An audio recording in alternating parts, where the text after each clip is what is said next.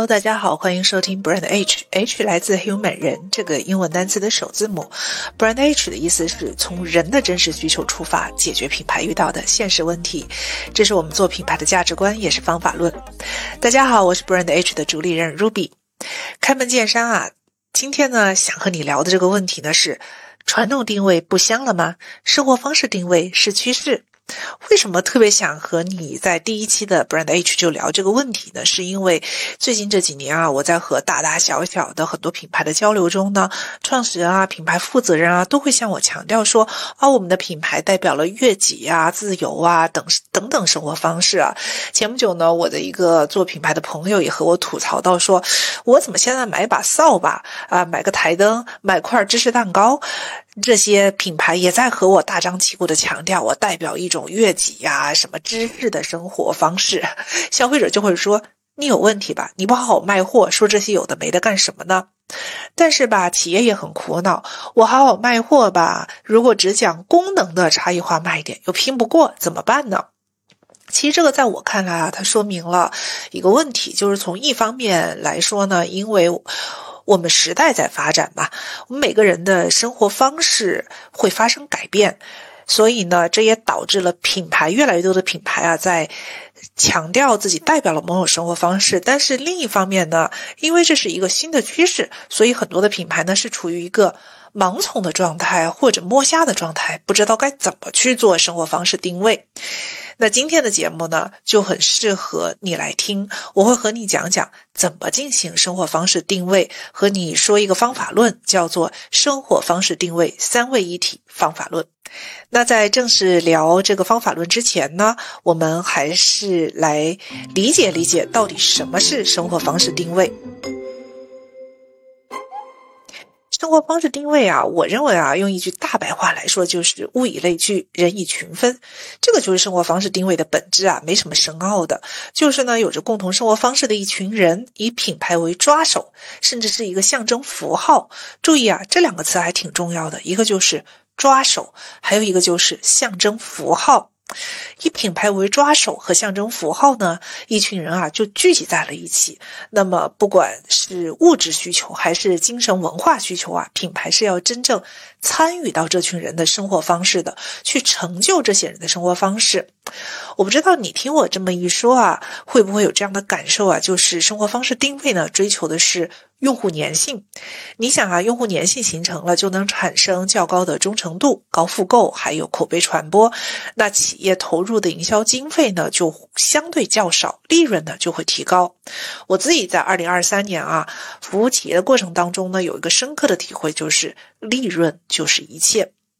那说到这里呢，你可能会反驳我说：“诶，那这个传统的品牌定位就没有立足之地了吗？就没有用了吗？”这倒不是啊，我从来不认为生活方式定位和传统的品牌定位，他们两个是对立面啊，他们不是定。对立面，那我们也来再次理解一下什么是传统的品牌定位。我认为呢，传统的品牌牌定位啊，它更多的是从竞争的视角出发，就是呢要抢先找到竞品还没有突出的那个卖点，这就是我们说的那个差异化的卖点。然后呢，就把它变成一句广告语来迅速抢占消费者的心智。比如说，呃，我怕上火，喝什么呀？呃，某某旅拍，想怎么拍就怎么拍呀。那么你听这些广告语啊，你会不会有这样的一个感觉？就是传统的定位，它追求的是量，消费者的数量。既然你要追求消费者的数量呢，无形中就会抹杀消费者的个性化的一面。所以传统的定位呢，它会追求千人一面。所以啊，我一直的感觉是，传统的品牌定位它是有用的，但是它并不那么在乎人。说到这里啊，讲个小插曲啊，呃，最近在和一个企业呢聊到生活方式定位、传统的品牌定位这个话题的时候呢，他就说：“哎，不对呀，你听现在电梯广告里经常播的一个。”品牌定位的广告啊，某某羊绒大衣裸穿不扎人，他好像也是比较在乎人的。当时啊，我就问这个企业的老板，我说：“你想一想啊，谁会在正常的场合、日常的场景下裸穿羊绒大衣呢？”哎，这个企业的老板想了几秒钟，说：“好像是没有这个需求啊，没有裸穿羊绒大衣的需求。那我说，既然没有这个需求，大家没有裸穿羊绒大衣的普遍需求，那人们对羊绒大衣的需求真的是不扎人吗？到底是什么呢？刚才呢，和大家聊了一下什么是生活方式定位，以及生活方式定位和传统的品牌定位啊，它并不是对立面的，各有各的好处。那么接下来呢，就正式进入到我们这期节目要重点讲的生活方式定位的体系化方法论。Brand H 的节目呢，有一个惯例啊，就是在节目的开始呢，我们都不会卖关子啊，啊，会先提纲挈领的。上我们这一期节目要讲的干货，比如说方法论呐、关键点啊、结论啊等等等等。那生活方式定位呢，它一定是个三位一体的工程。什么是三位一体的工程呢？就是任何宣称自己代表了某种生活方式的品牌啊，你都要学会洞察生活方式、表达生活方式、运营生活方式。否则呢，你宣称的生活方式就是消费者听起来的那一句空洞的口号。那在接下来呢，呃，我就会用我个人非常喜欢的，也是一个很经典的生活方式定位的运动服饰品牌 Lululemon，带你沉浸式的感受生活方式定位三位一体方法论，洞察生活方式，表达生活方式，运营生活方式。接下来呢，我们就进入到生活方式定位三位一体方法论的第一部分，洞察生活方式。为什么现在有一些品牌啊，说自己倡导某种生活方式，代表了某种生活方式，反倒会被你耻笑呢？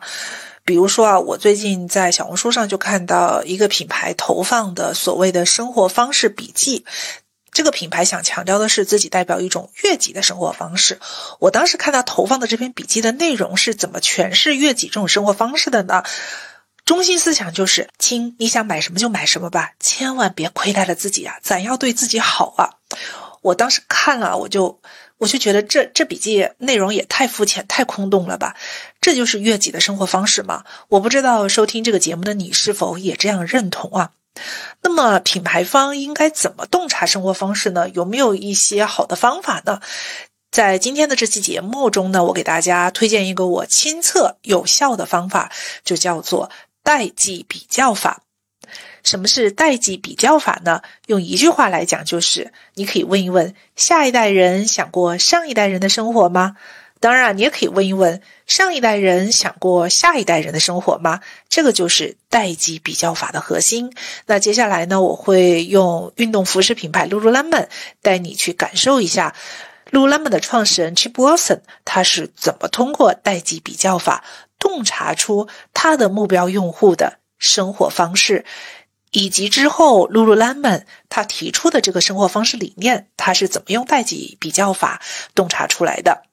当年啊，Lululemon 的创始人 Chip Wilson 呢，看报纸的时候啊，就看到了一条消息啊，一九九八年，也就是 Lululemon 创办的这一年呢，北美的大学毕业生里有百分之六十的人是女性。这条新闻啊，就立即引起了他的注意。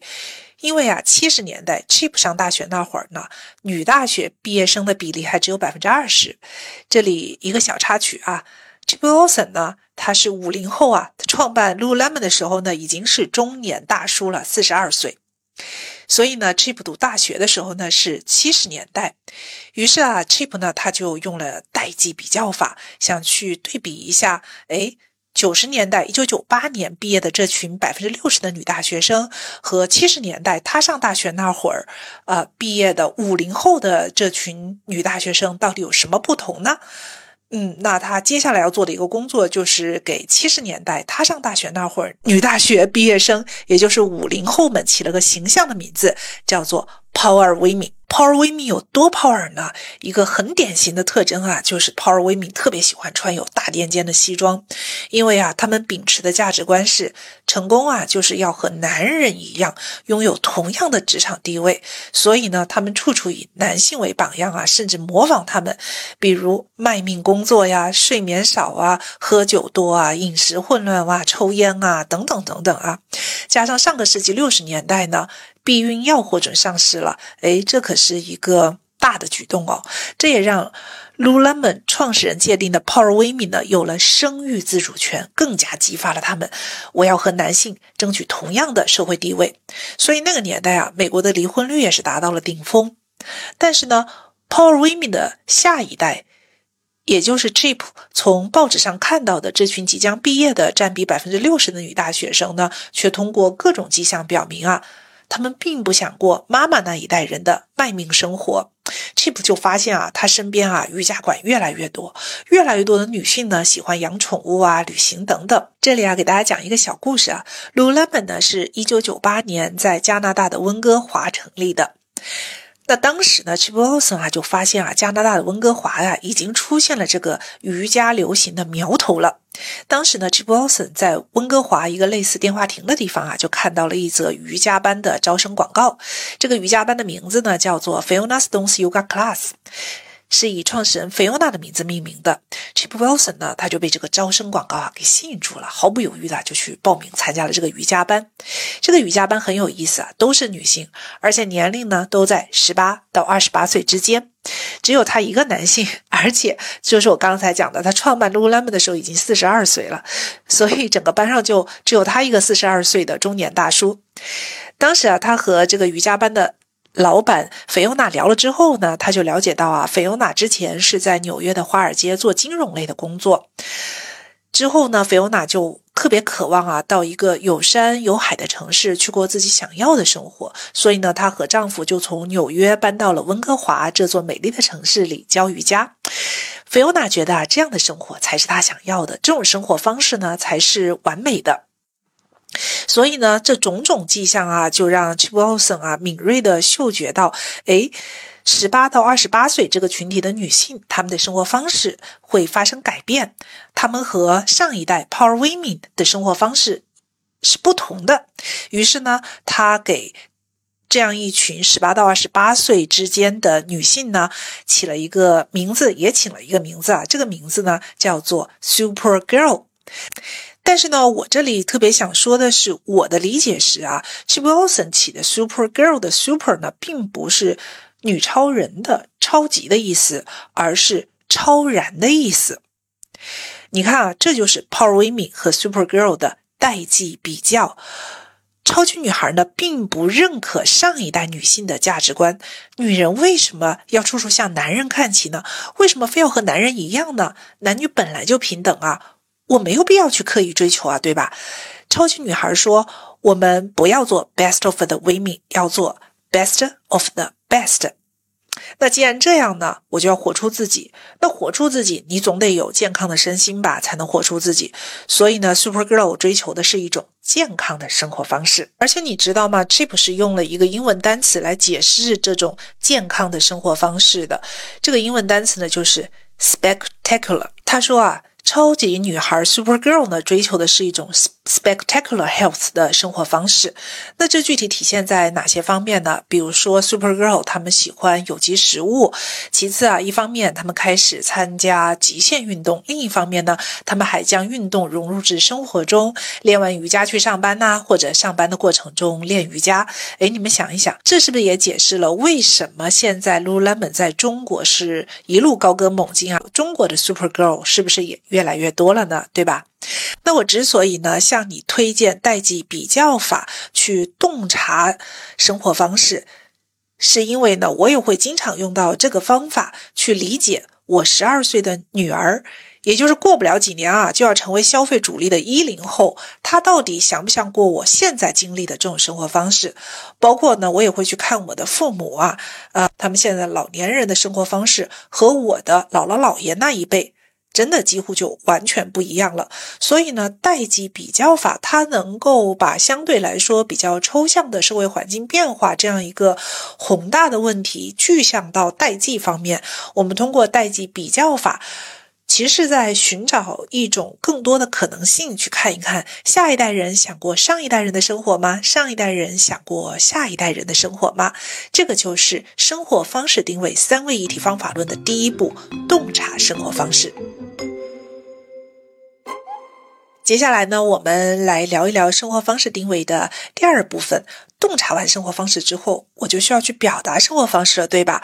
那么每次呢，我和客户来聊这个问题的时候啊，他们就会急不可耐的问我啊，哎，你说的这个生活方式定位啊，它会不会像传统的定位一样，有一句占领心智的广告语呢？比如我们节目开始的时候说的“怕上火喝什么呀？啊，什么羊绒大衣裸穿不扎人呐？”它会不会有这样一句广告语啊？我们要快速抢占消费者的心智啊？那我也很。坦诚的，但是并不是遗憾的和他们说，很难有，因为传统定位的广告语，你去梳理一下，就很容易看到，都是针对功能性卖点的。但是生活方式是需要去体验的，体验是一种立体的感觉和经历，是吧？你很难用一句广告语去框死你的生活方式。但是呢，生活方式定位和传统定位它是有异曲同工之妙的，因为它们都叫定位嘛，就是要抢占用户的心智。只不过呢，传统定位大多是靠表示功能的一句话的广告语，比如啊，怕上火喝什么什么什么羊绒大衣裸穿不扎人，对吧？先不用管，呃，它到底是不是洞察到了消费者的需求。但是生活方式定位呢，它是需要去建立一套品牌代表的生活方式话语权体系的。哎，这个非常重要啊！就是生活方式定位，它在表达生活方式第二步表达生活方式的时候，它是要建立一套品牌代表的生活方式话语权体系的。那么，什么是话语权体系呢？话语权体系啊，就是你要为你的生活方式找到一个核心词，这个核心词就是你的生活方式话语权体系的定海神针。而这个核心词呢，它不是像什么悦己呀、自由啊这种张口就来、非常随意的表达啊。那我们还是来看一下 Lululemon，它的生活方式话语权体系的这个核心词是什么呢？我说到这里啊，也许你已经。想到了，就是我们耳熟能详的“热汗生活”。哎，“热汗生活”这个词啊，其实现在不仅是 Lululemon，我看到其他的一些运动服饰品牌也会在用“热汗生活”这个词了。二零一二年啊，Lululemon 呢推出了“热汗生活”的 Sweat Life，但是啊，“热汗生活”。热汗这两个字呢，并不是 Lululemon 首创的。热汗生活呢，是来自于热汗瑜伽，印度的热汗瑜伽。那热汗瑜伽，它想表达的是什么呢？呃，我们练过瑜伽的人，特别是古典瑜伽的人，能够深刻体会到，其实瑜伽倡导的是从身心灵的维度去找到当下的状态，对吧？那 Lululemon 呢，它借用热汗瑜伽。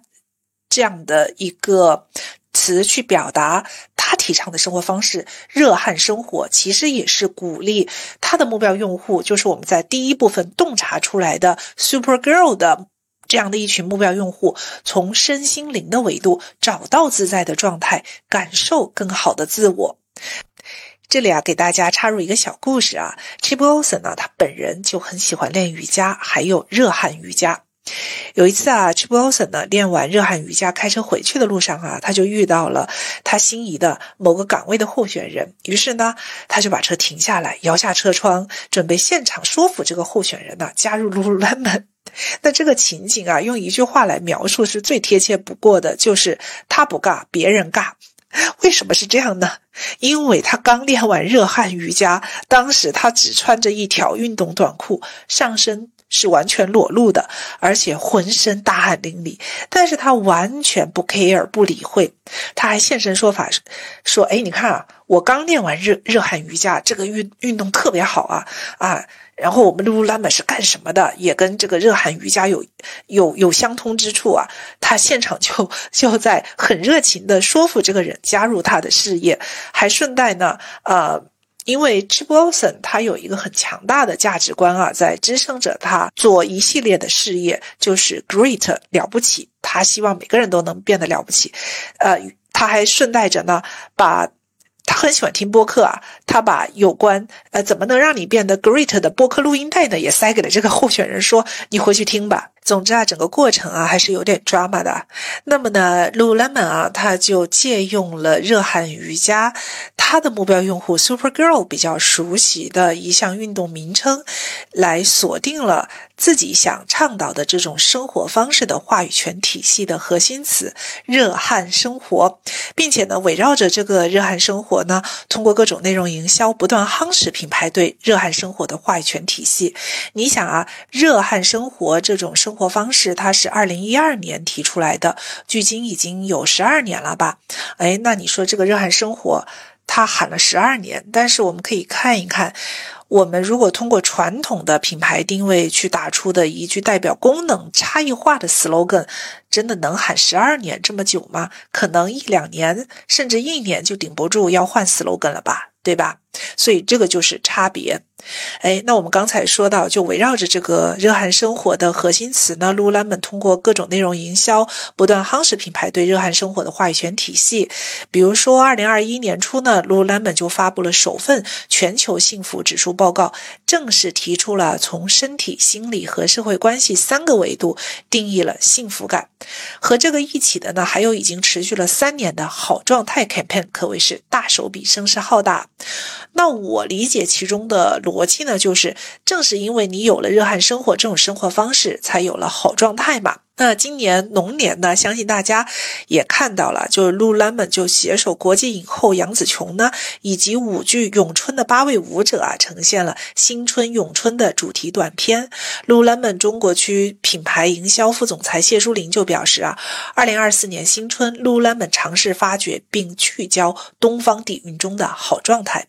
中国功夫啊，讲究养修身养性啊，内外兼修。咏春呢，更是凝聚了精气神的动态练习。代表对身心合一的追求，这和卢兰们对好状态的理解呢不谋而合。那我的感受是呢，咏春它其实是将热汗生活本土化，因为热汗生活说到底它的本质就是身心灵三个维度嘛。好的，刚才呢我们讲了。生活方式定位三位一体方法论的前两部分，第一部分洞察生活方式，第二部分表达生活方式。接下来我们来看最后一部分运营生活方式。尽管啊建立了生活方式的话语权体系，用内容表达了生活方式，但是呢，还是我刚才说的生活方式是立体的，你需要去体验，对吧？体验很重要。你天天在那说悦己自由，但是没有通过你的产品，没有通过你的品牌活动带给大家悦己和自由的体验，那大家当然觉得你开的是空头支票了。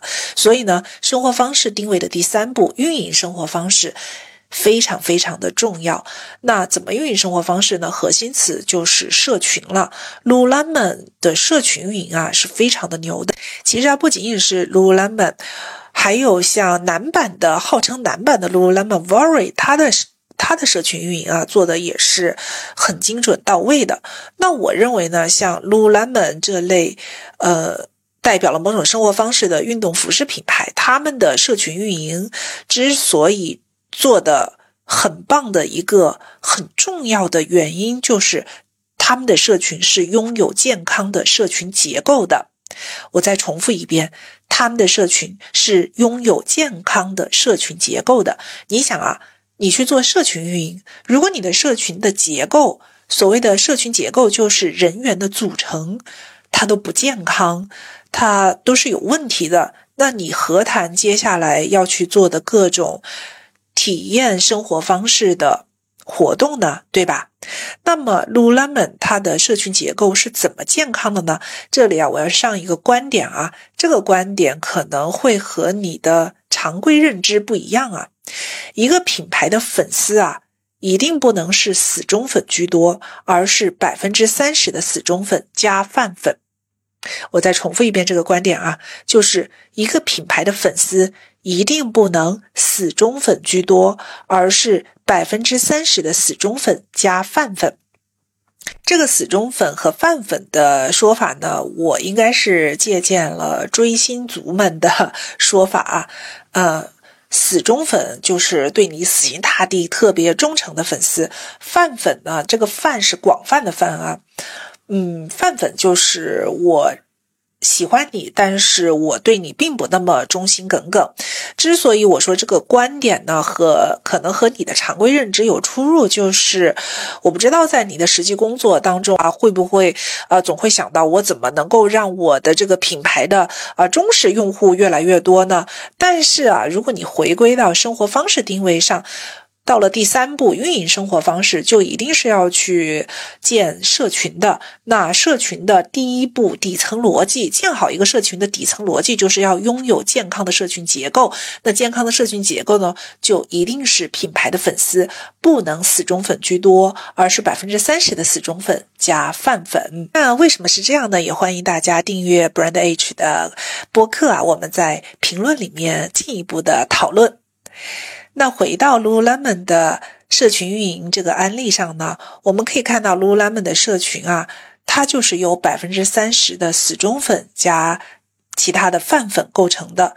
那这百分之三十的死忠粉呢，在 Lululemon 的社群里呢，是定义为高度参与运动的人。那这群高度参与运动的人呢，也是 Lululemon。社群模式的核心成成员，由这百分之三十的高度参与运动的人呢，带消费者去体验热汗生活方式的哲学，热汗成长连接。那这些高度参与运动的人呢，也被 Lululemon 称为各种大使啊，比如品牌大使啊，门店大使啊。而大使和大使之间呢，也是有级别划分的。嗯，说真的，我会被 Lululemon 的各种大使啊搞得有点头晕啊。